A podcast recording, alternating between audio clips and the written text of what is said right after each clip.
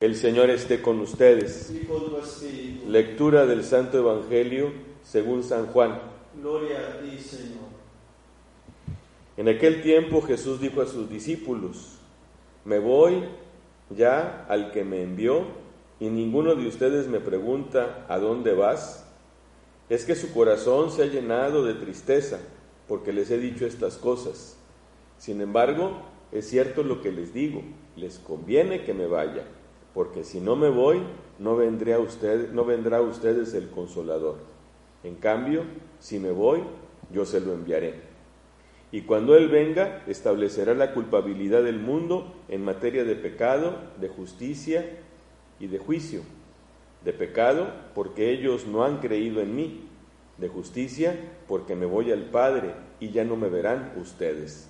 De juicio, porque el príncipe de este mundo ya está condenado. Palabra del Señor. Gloria a ti, Señor Jesús. Tomen asiento.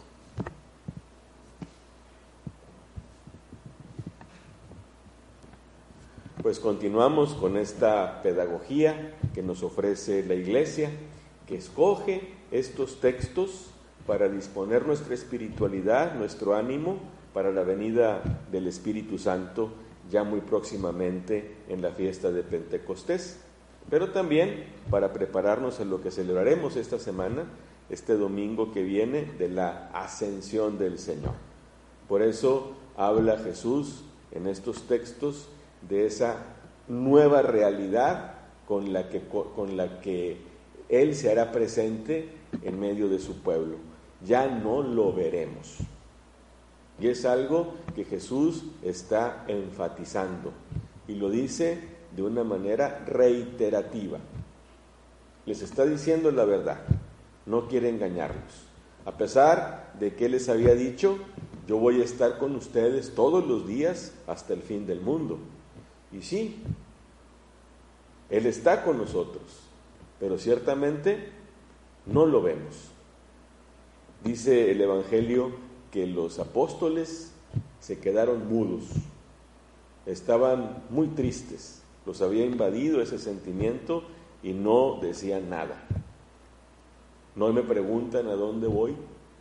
Y es que su corazón así estaba, muy triste, porque ya no iban a verlo.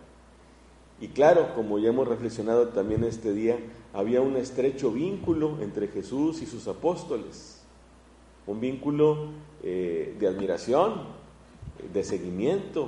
Él es el Maestro, es el Señor, pero también de amistad, de cariño, de convivencia, de tal manera que yo creo que a los discípulos hasta cruel se les hacía cuando de una manera tan reiterativa les decía Jesús que ya no lo iban a ver.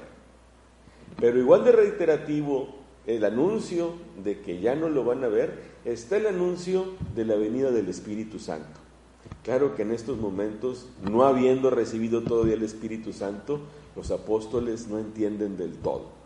Y Jesús hasta parece que los quiere convencer.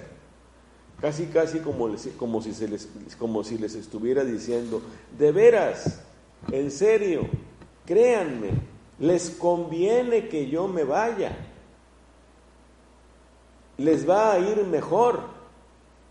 El espíritu que viene es el que a final de cuentas va a impulsar la vida de la iglesia y es el Espíritu Santo quien va a buscar, quien va a permitir esta presencia de Jesús, esta nueva presencia de Jesús en medio de su pueblo.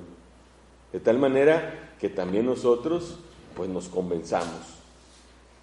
Y yo me he puesto a pensar, hubiera sido interesante que Jesús se quedara. Hubiera sido interesante, ya resucitado, que hoy estuviera y que fuéramos capaces de verlo. Pero la realización de esto que Jesús promete, de la venida del Espíritu Santo, lo hemos reflejado en la primera lectura. Por eso nos convenía que se fuera. ¿Por qué? Porque así la vida de la iglesia se ha llenado de vitalidad. Lo hemos escuchado durante estas semanas en el libro de los Hechos de los Apóstoles, una iglesia viva, en expansión, comprometida, llena de aventuras, con subidas y bajadas, con sufrimientos y con logros.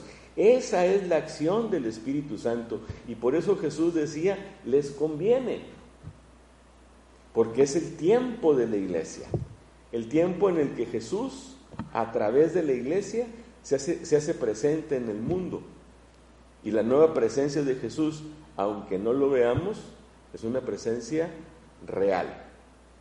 Así que, pues pedimos, seguimos pidiendo para que nos dispongamos en nuestra mente, en nuestro corazón, para celebrar estas dos significativas fiestas que van marcando el final de la Pascua, la Ascensión y Pentecostés. Vamos a darle gracias a Dios por esta pedagogía que las lecturas de estos días nos ofrecen justamente para esa disposición.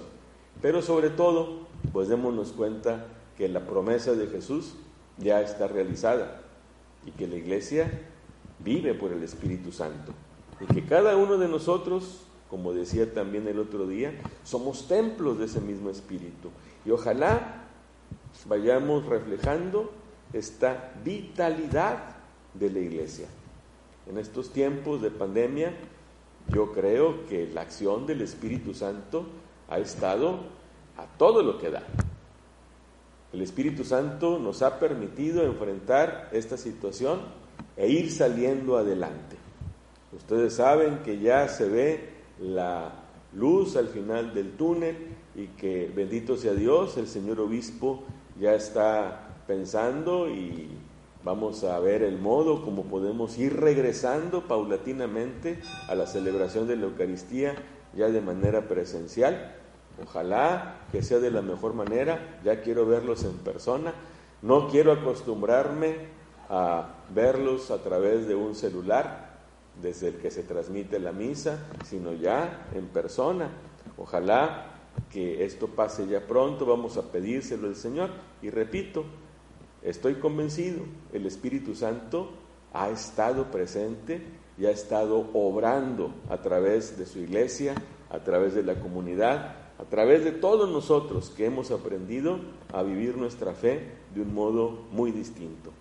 Vamos a seguir adelante y a celebrar con mucha alegría estas próximas fiestas.